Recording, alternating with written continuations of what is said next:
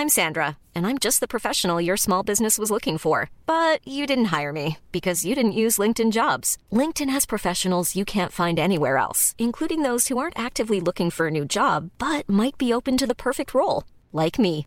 In a given month, over 70% of LinkedIn users don't visit other leading job sites. So if you're not looking on LinkedIn, you'll miss out on great candidates like Sandra. Start hiring professionals like a professional. Post your free job on linkedin.com/people today.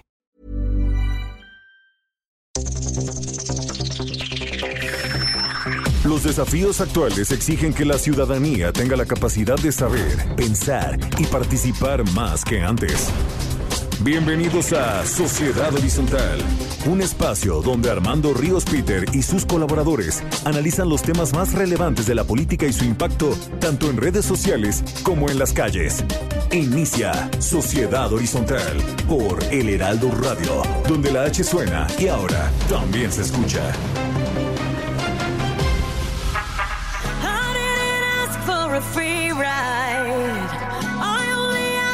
To show me a real good time. I never asked for the rainfall. At least I showed up. You showed me nothing at all. It's coming down on me. Harder like misery. It's coming down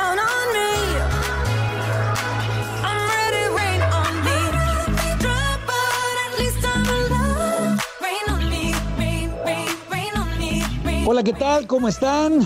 Estamos escuchando Rain on Me de Lady Gaga y Ariana Grande. Y como siempre, como cada domingo, les damos la bienvenida aquí a Sociedad Horizontal, la verdad que todos construimos a través de la señal del Heraldo de México. Yo soy Armando Ríos Peter y como siempre es un gustazo que me acompañe Maru Moreno. ¿Cómo andas, Maru?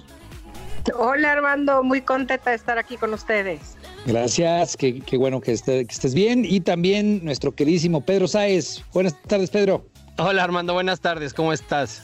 Bien, gracias aquí echándole, echándole duro y gracias a quienes nos apoyan en los controles desde las instalaciones del Heraldo Radio. Un abrazote a Gerardo Reyes y saludos a todos los que nos escuchan en la Ciudad de México, Monterrey, en Guadalajara, Nuevo Laredo, Tapico, Villahermosa y por supuesto el bellísimo puerto, mi querido puerto de Acapulco. A todos muchas gracias por su preferencia y Maru, porfa, eh, recuérdanos las redes. Claro que sí, en Twitter nos siguen con arroba Heraldo de México, Facebook El Heraldo México y en Instagram arroba El Heraldo de México. Y también nos pueden escuchar online a través del portal del heraldodemexico.com.mx. Esperamos, como siempre, y les agradecemos mucho todos sus comentarios en Twitter con el hashtag de Sociedad Horizontal. Como ustedes saben, vivimos un cambio de era. La tecnología ha provocado nuevas formas de organización y comunicación. Las jerarquías tradicionales pierden su valor a pasos agigantados y hoy el diálogo es el motor para entender que la verdad cotidiana la construimos todos, especialmente si logramos ponernos en los zapatos del otro. Y bueno, pues entrando en materia, hoy tendremos un análisis con los temas más calientes de las redes sociales y como siempre, esta información es cortesía de Metrix, conocer la verdad en una sociedad digital. Mi querida Maro, mi querido Pedro, yo quisiera empezar con la siguiente reflexión, pues el pasado miércoles primero de julio, Morena festejó su triunfo, el triunfo que obtuvo en las urnas en 2018. Ya han pasado dos años desde que López Obrador recibiera el 53% de la votación y que su partido además pues gana- ganara eh, la mayoría en el Congreso de la Unión, el Senado, en la Cámara y en la mayor parte de los congresos estatales. Como parte de la celebración, y esto me parece que una reflexión que habrá que comentar, el presidente apostó por presentar otro más de sus informe- informes de actividades, otro más, ya lleva varios, y acuerparlo en esta ocasión con notas de alto impacto.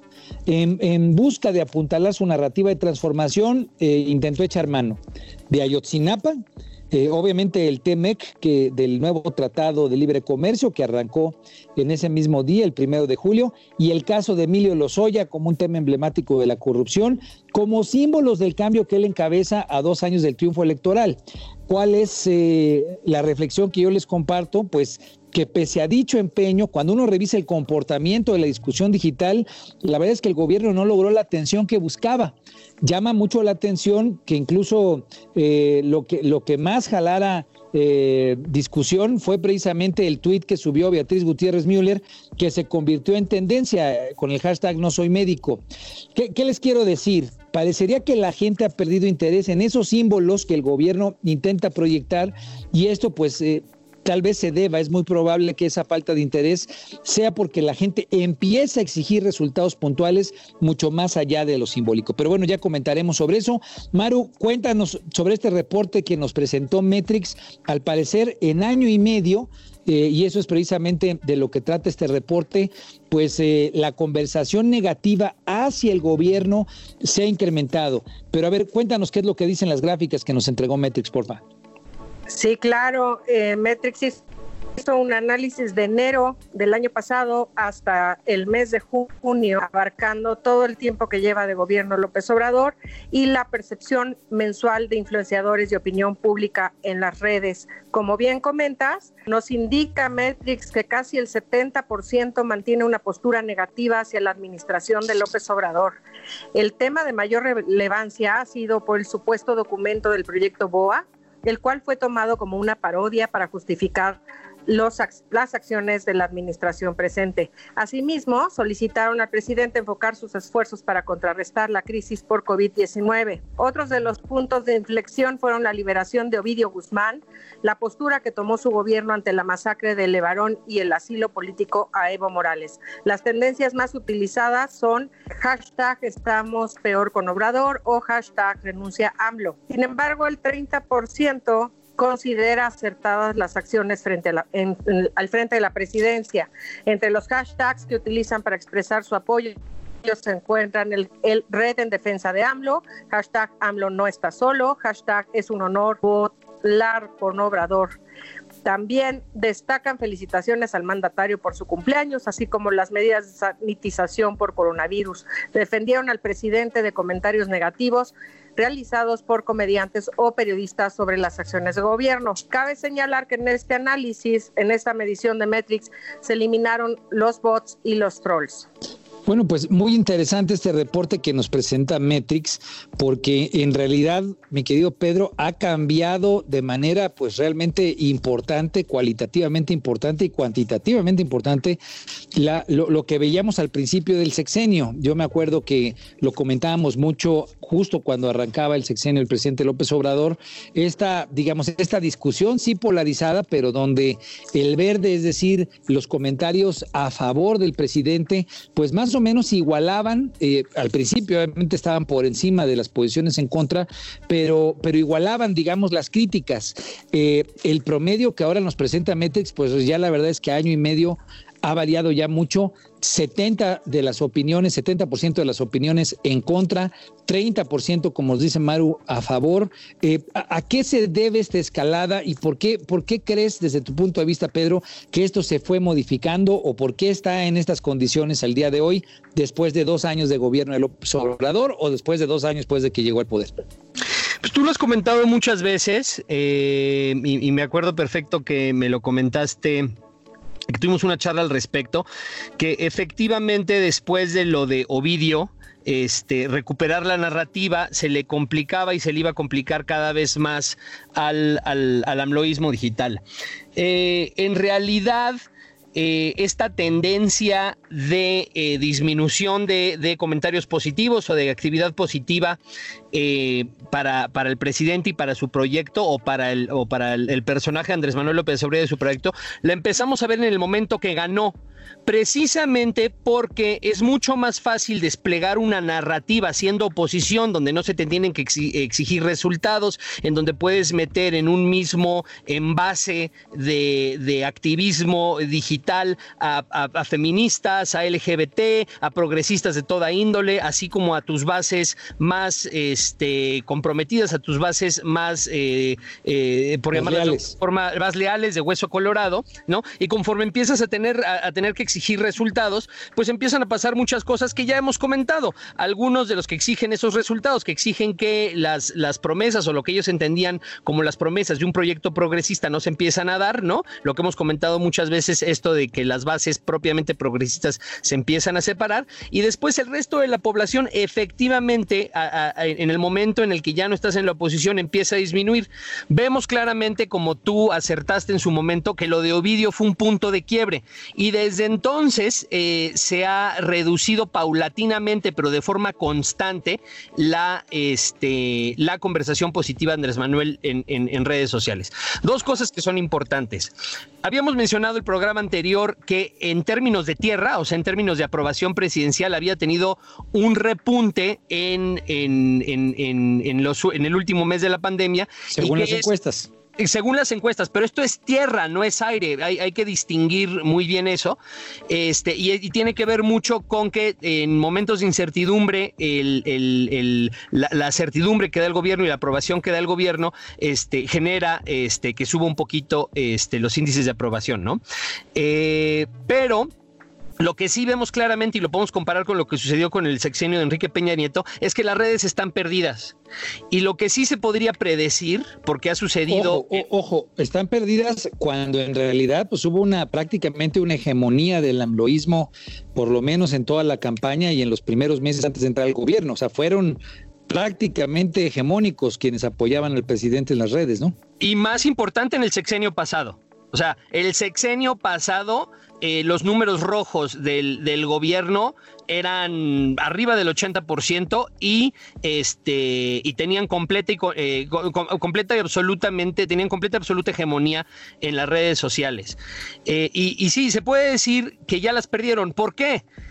Ya vimos en las últimas dos semanas que trataron de cambiar de estrategia, que no funcionó con esto de este, volver a, emprender con el simbolismo eh, anterior, con los, las entrevistas que le, que le realizó Epigmenio Ibarra, la preocupación que existía de que Gatel estaba en el centro de la atención. Trataron de cambiar de estrategia, no funcionó. Regresan a la estrategia anterior, ¿no? A la estrategia anterior de puntualizar su lucha a la corrupción y de eh, procesos judiciales en contra de servidores públicos de administraciones anteriores.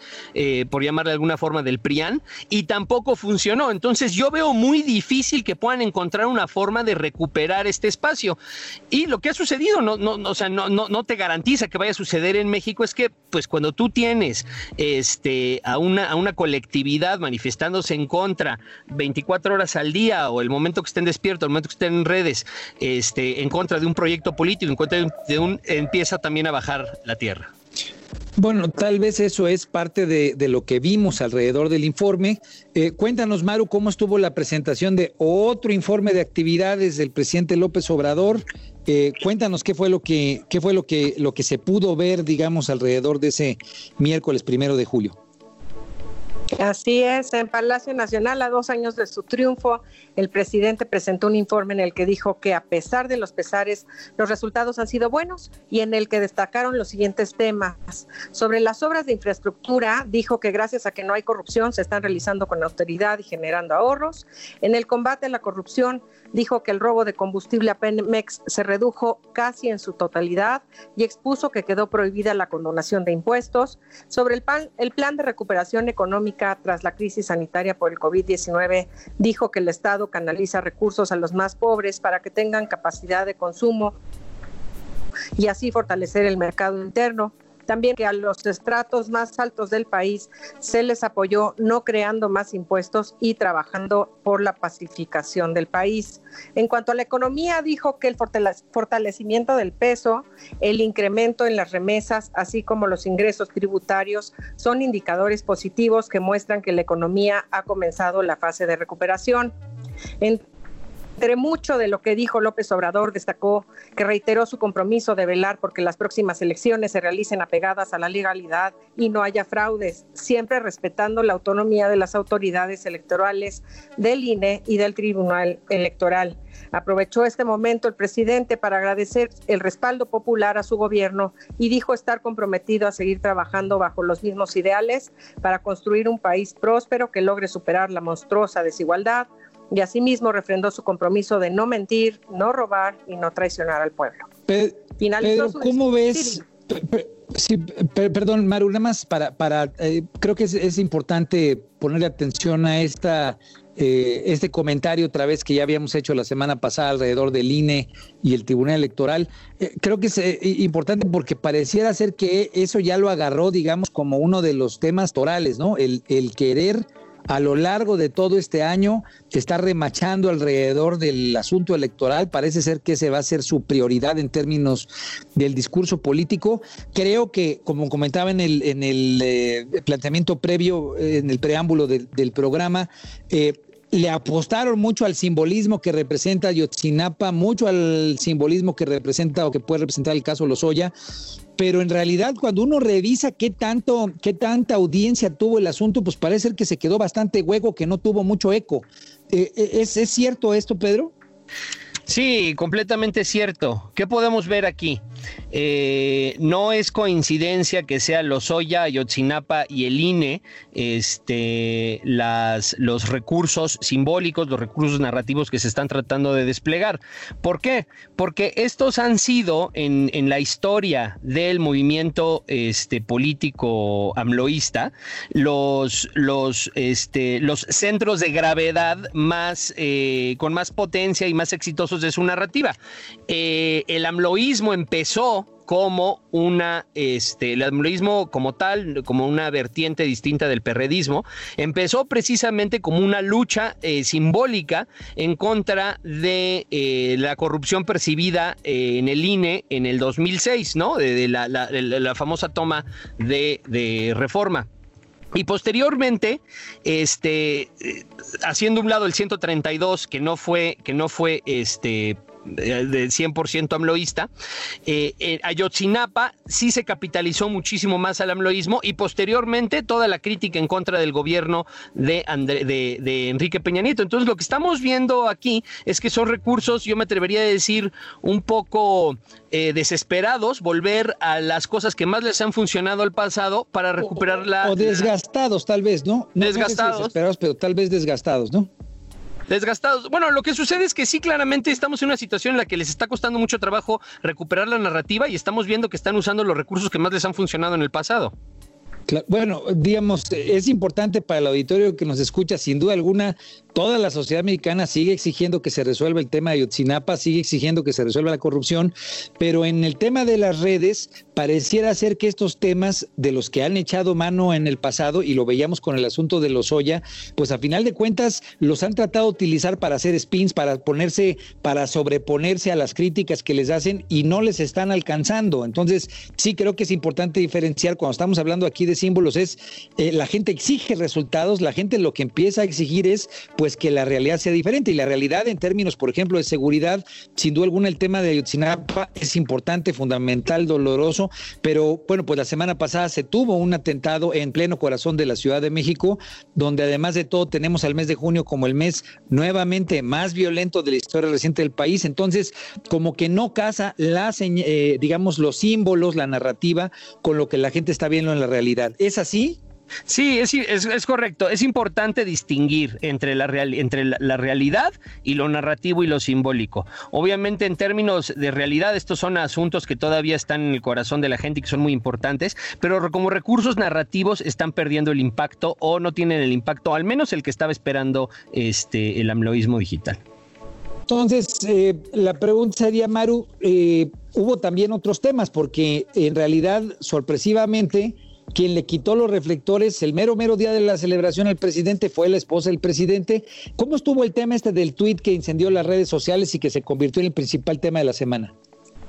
Así es, yo creo que de manera involuntaria fue tendencia Beatriz Gutiérrez Müller luego de postear un tuit sobre los dos años del triunfo de su esposo, ya que en los comentarios José David Guerra le cuestionó ¿Cuándo atenderá personalmente a los padres de niños con cáncer? Gracias por su amable respuesta. La pregunta del cibernauta no hubiera trascendido si no es por la respuesta que dio la señora Gutiérrez Müller, misma que reza así. No soy médico, a lo mejor usted sí, ande, ayúdelos. Este comentario generó miles de reacciones en la red social debido a que varios usuarios consideraron que su respuesta fue grosera e inapropiada. Posteriormente, la no primera dama borró su publicación y extendió una explicación que quiso ser las veces de disculpa. Si mi expresión no soy médico ofendió, ofrezco disculpas, dijo. Esta serie de twitters y diretes desataron una guerra en el espacio cibernético durante todo el resto de la semana. Entonces, ¿sería parte de una estrategia o una, una reacción orgánica que, que aprovechó, digamos, cuando pregunto es, ¿sería que estaban a la casa de algún tema los opositores de López Obrador? Se presenta el tema y de repente se articula todo de una manera más eh, no orgánica, eh, Pedro, o, fue, digamos, una reacción tal cual de, un sentir de la red. Y lo pregunto por esto, porque en realidad lo que vimos, ya lo hemos comentado en otras ocasiones, pues fue un linchamiento en redes sociales ahora a la esposa del presidente. Eh, no es la primera ocasión en la que hay un debate alrededor de la figura de ella, pero, pero bueno, pareciera ser que, que, que hay un, un ánimo ya muy exaltado y que repito, no sé si es un ánimo artificial que se esté creando o es un ánimo orgánico, pues que, que, que, se presenta ante una respuesta de este tipo. ¿Tú cómo lo, cómo lo percibiste, Pedro? En mi opinión es orgánico.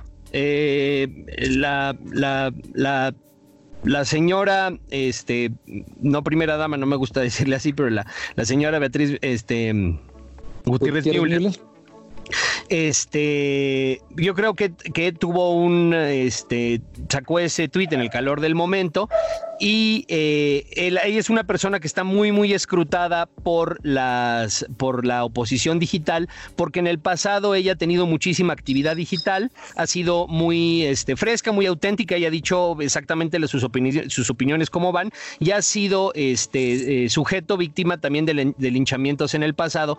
Y entonces en el momento en el que se presta la oportunidad, existen las condiciones para que se dé un linchamiento orgánico. Lo que es interesante es que no fue del todo este, desfavorable para el amloísmo, dado que el, el único trending topic que pudo poner el amloísmo digital en primer lugar de trending topics eh, fue hoy sí hay primera dama y se dio por la este, articulación orgánica en defensa de, este, de la señora eh, este, en el contexto de este linchamiento. Y donde toda la gente estaba precisamente articulándose alrededor de la celebración de los dos años, ¿no? Entonces tal vez esa ola que estaba eh, generándose, que existía tal vez un poco impulsada, un poco preparada, pues también estaba lista también para defender y para actuar, ¿es correcto? Es correcto.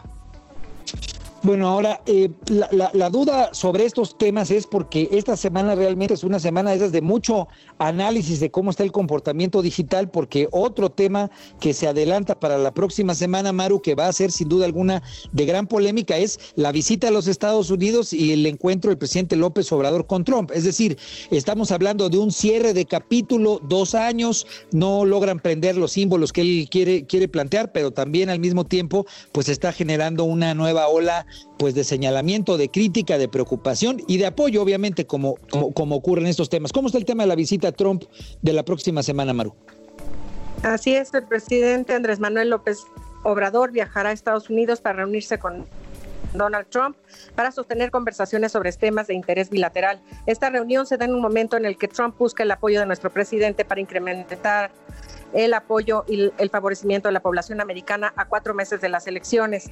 Dicha visita está programada para el 8 y 9 de julio y aunque el tema principal es el TEMEC, aún no se confirma la presencia del primer ministro canadiense Justin Trudeau.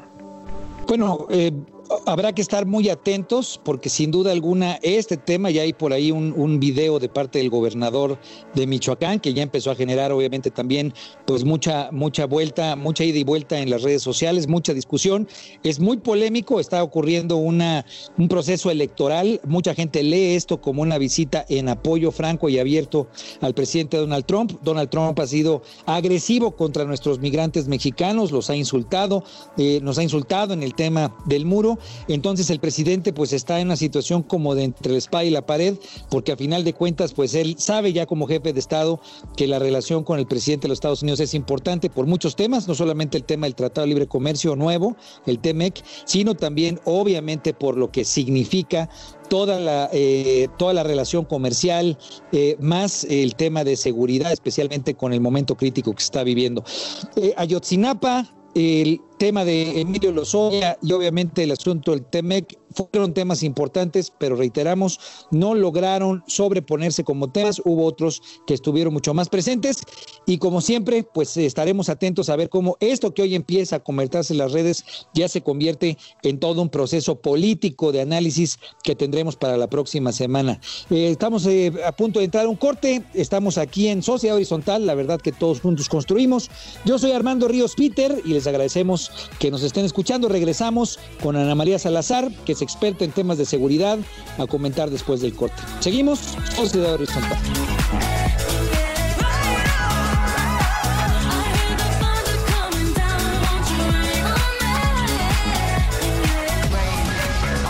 Vamos a una pausa y regresamos a Sociedad Horizontal por El Heraldo Radio.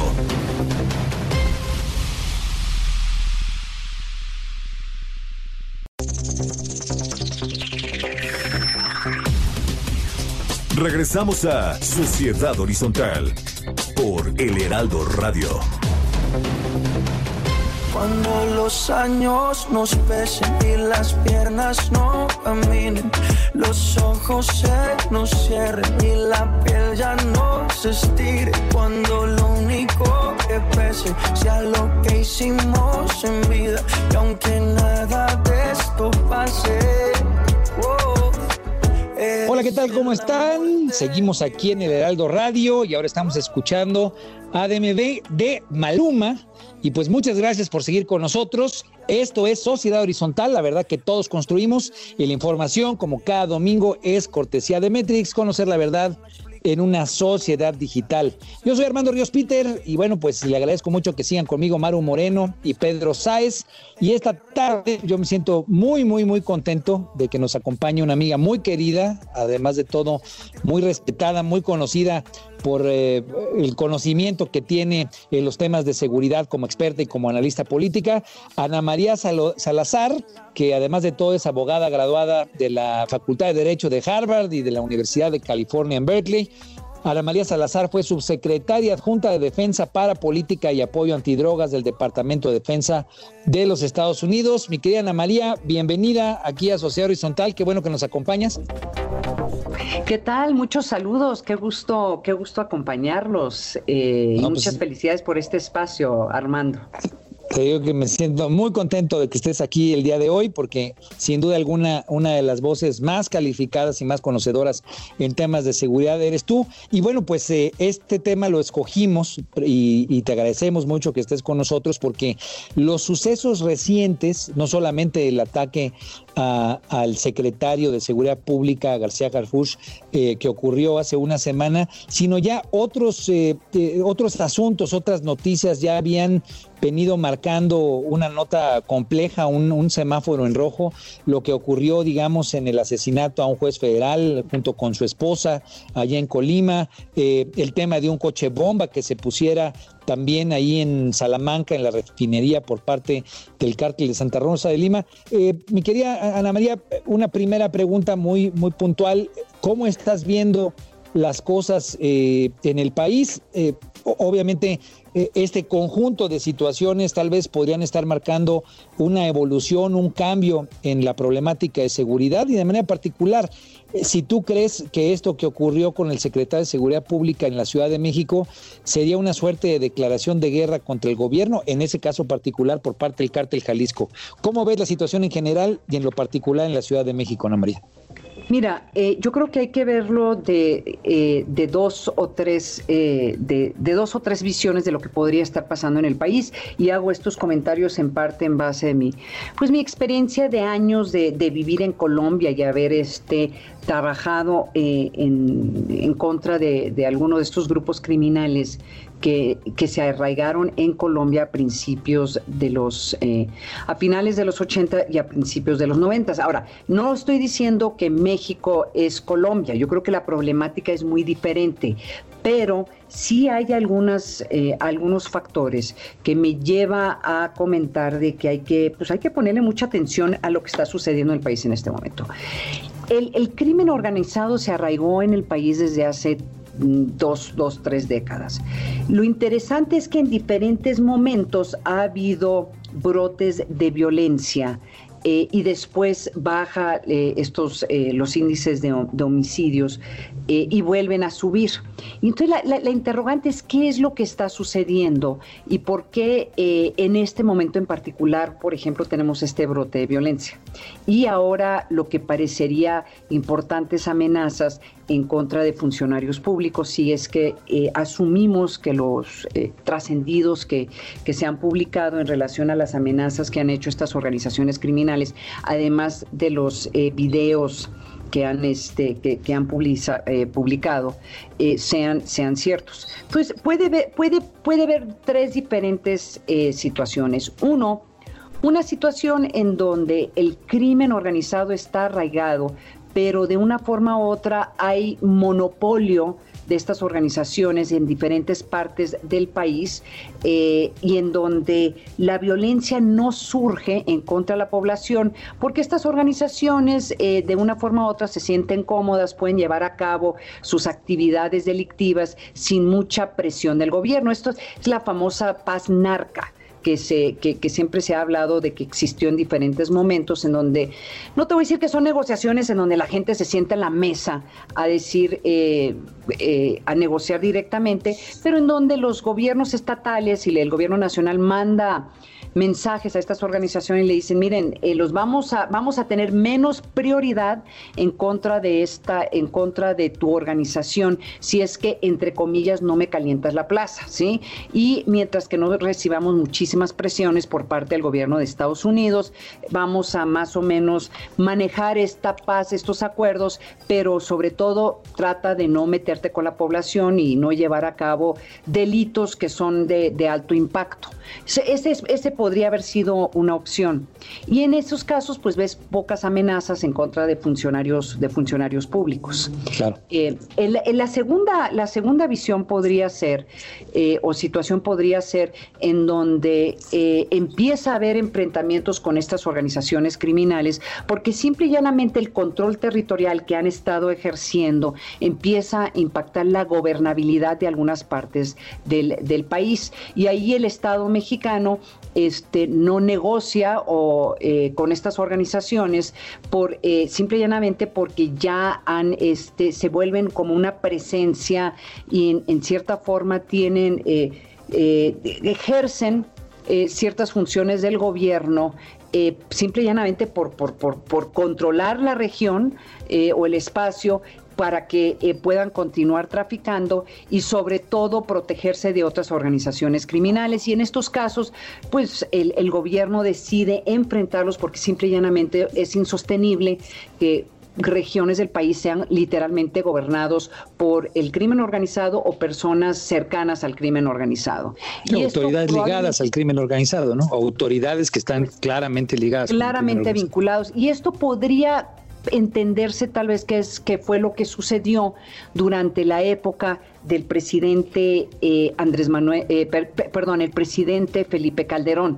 Este fenómeno en donde cuando empieza este enfrentamiento en contra de algunas de estas organizaciones, se empieza a ver eh, literalmente índices, se disparan los índices de, homicidios en contra de en la población, ¿no? Puede haber, eh, y en este caso, si ustedes recordarán, pues sí hubo, sí hubo partes del país donde vivieron en diferentes momentos una situación casi de semiguerra, por lo menos en términos de número de muertos, eh, pues ya se empezará, se empezaba a comparar con eh, países en donde literalmente se encontraban en una guerra abierta, una guerra civil.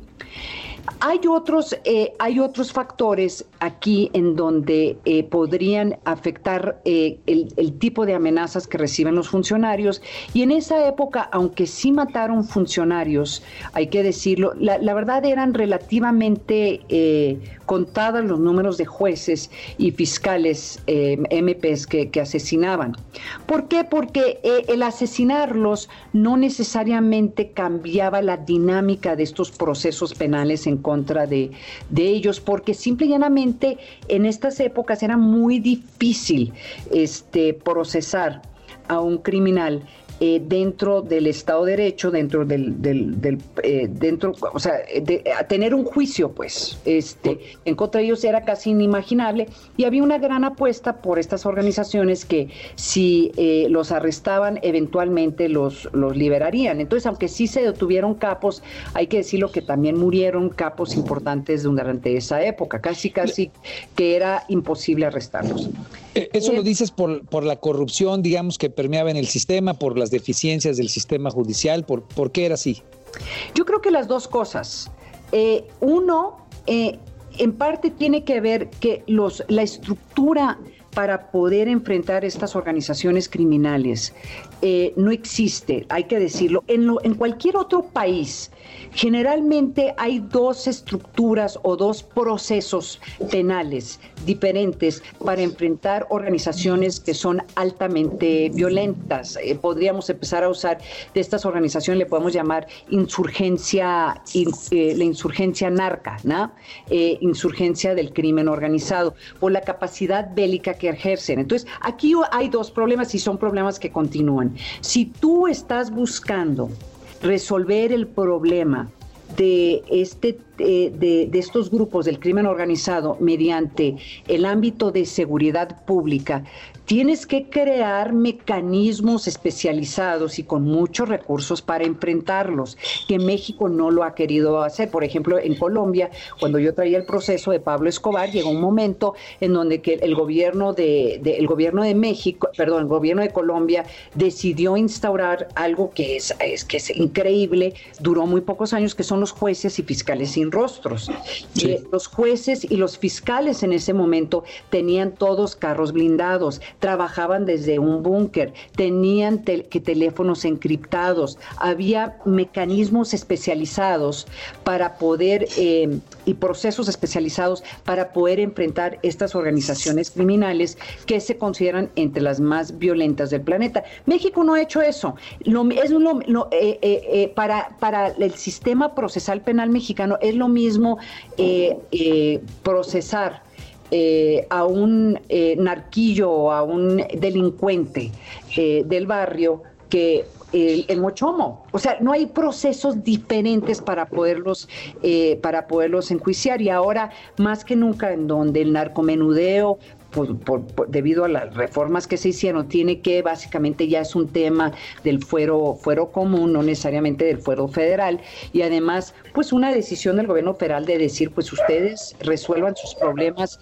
eh, los, eh, estas organizaciones, nosotros como Estado vamos a entrar en solamente en situaciones muy concretas, pues básicamente la estructura no está hecho para poder proteger a los, a los jueces y fiscales, eh, y a, eh, eh, o perdón, a MPs que tendrían la responsabilidad de estos casos. Entonces tú convence a un juez que de veras se arriesgue eh, a, a enfrentar al Mochomo, estas organizaciones criminales, eh, y, y, y, sabiendo las amenazas que va a haber contra él o ella, y sabiendo que probablemente en un momento dado más adelante lo van a soltar. Entonces yo no Parece... estoy diciendo que no haya corrupción, pero claro. nunca hay que subestimar el tema de la intimidación en estos, en estos casos. Eh, sí. No hay estructuras, podemos hablar más adelante cómo podrían esta, cambiar estas estructuras, pero eh, el, el hecho es de que no hay forma de proteger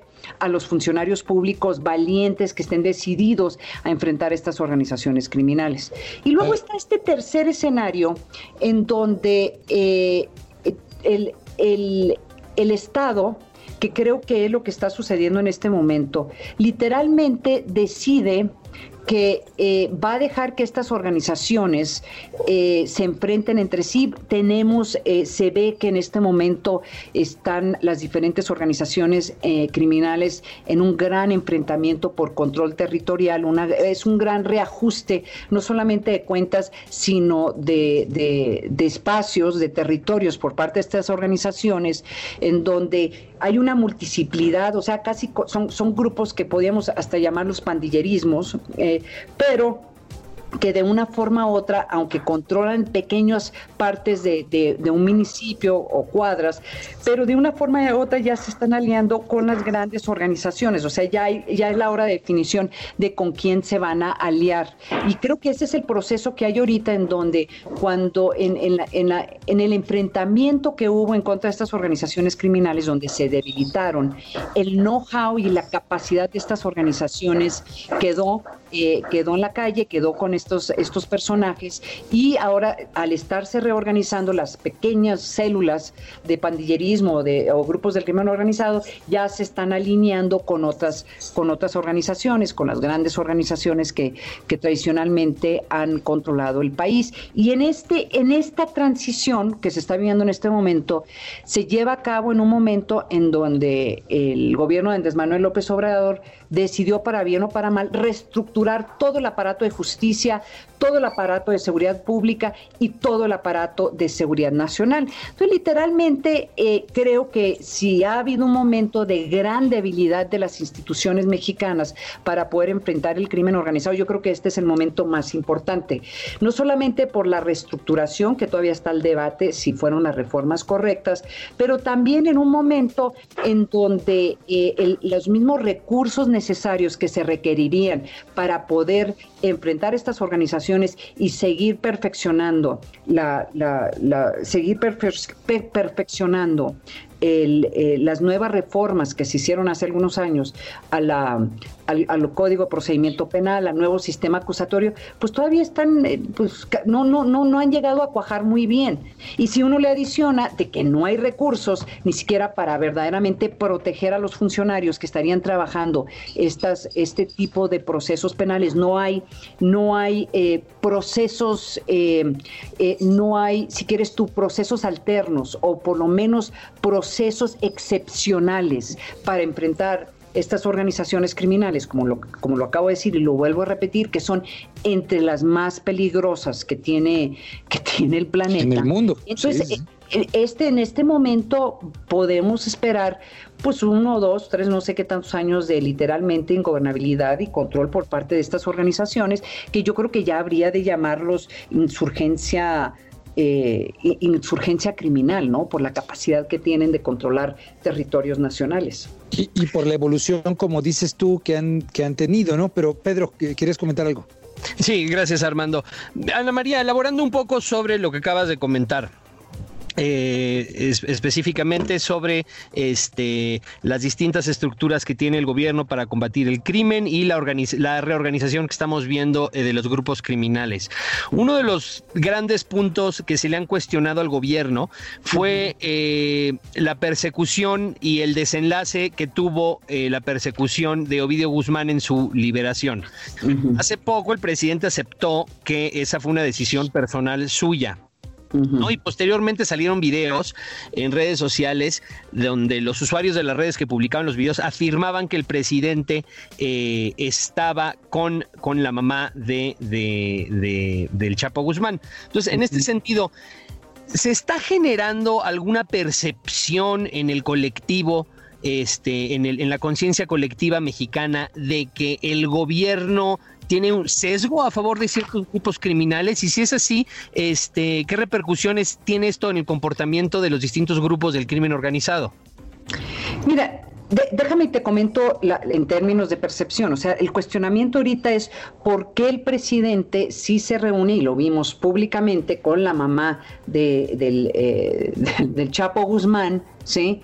Eh, la abuela de Ovidio, y, en, en, el caso del Marro, eh, pues arrestaron a la mamá, este, arrestaron a la hermana y otros familiares. Entonces, Obviamente este tipo de, situaciones no solamente crea mucho cuestionamiento de qué es lo que está pasando o cuál es la estrategia del gobierno, pero sí, eh, por más que el presidente quiera justificarlo como un gesto humanitario, eh, es muy difícil justificarlo eh, ante el hecho de pues las barbaries que hizo este el Chapo Guzmán y lo que representó la organiza el, el, cártel de Sinaloa cuando el Chapo Guzmán estaba a un prófugo. Entonces, obviamente se está creando esta percepción, no solamente aquí, sino eh, me imagino que también en Estados Unidos, pero uno lo, casi que lo entendería si en verdad fuera como un proceso abierto, como lo que hubo en Colombia de...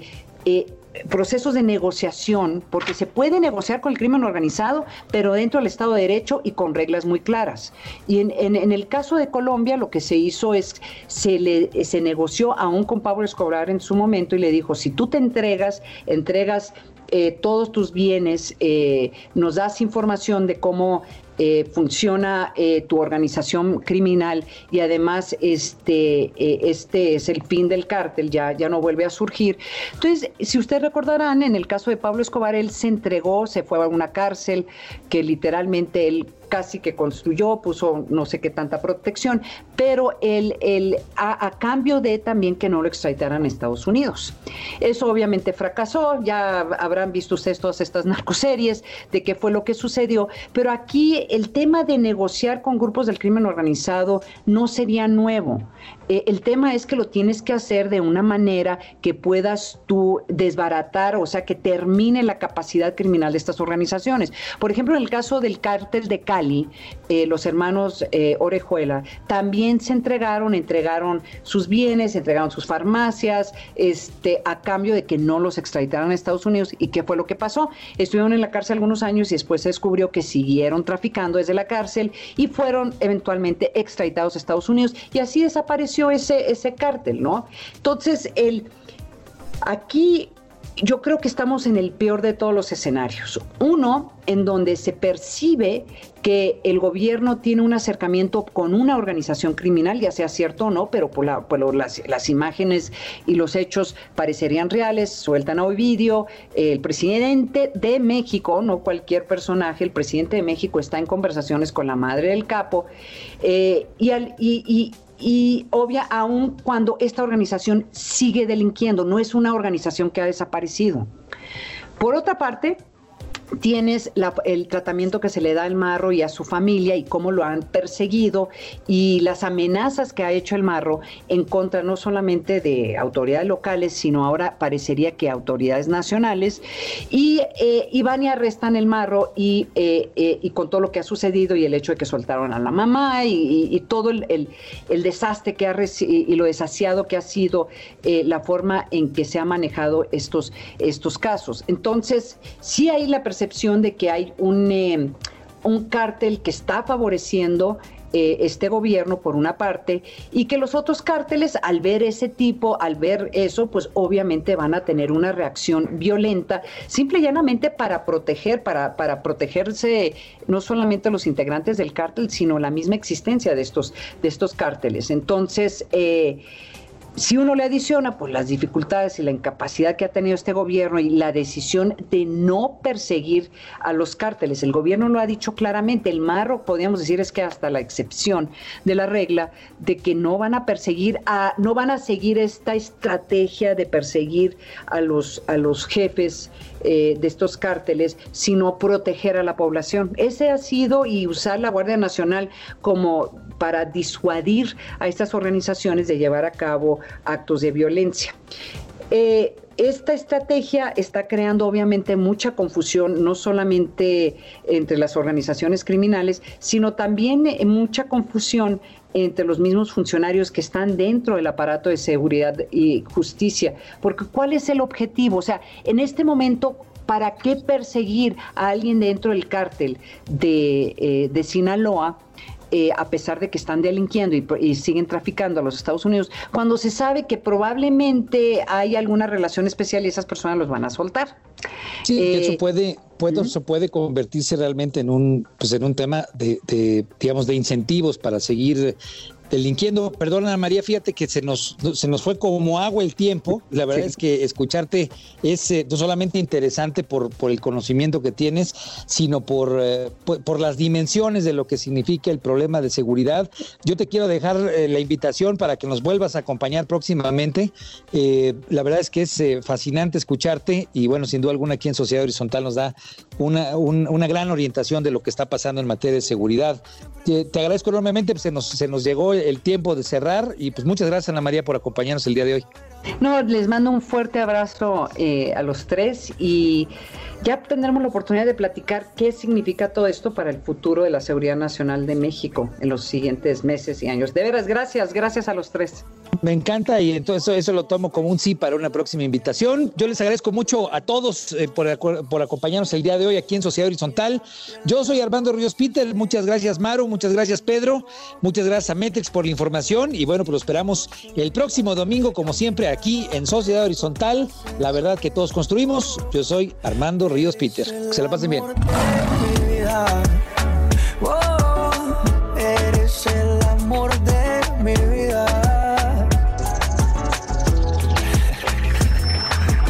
Los desafíos actuales exigen que la ciudadanía tenga la capacidad de saber, pensar y participar más que antes. Esto fue Sociedad Horizontal un espacio donde Armando Ríos Peter y sus colaboradores analizan los temas más relevantes de la política y su impacto tanto en redes sociales como en las calles. Una producción de El Heraldo Radio, donde la H suena y ahora también se escucha.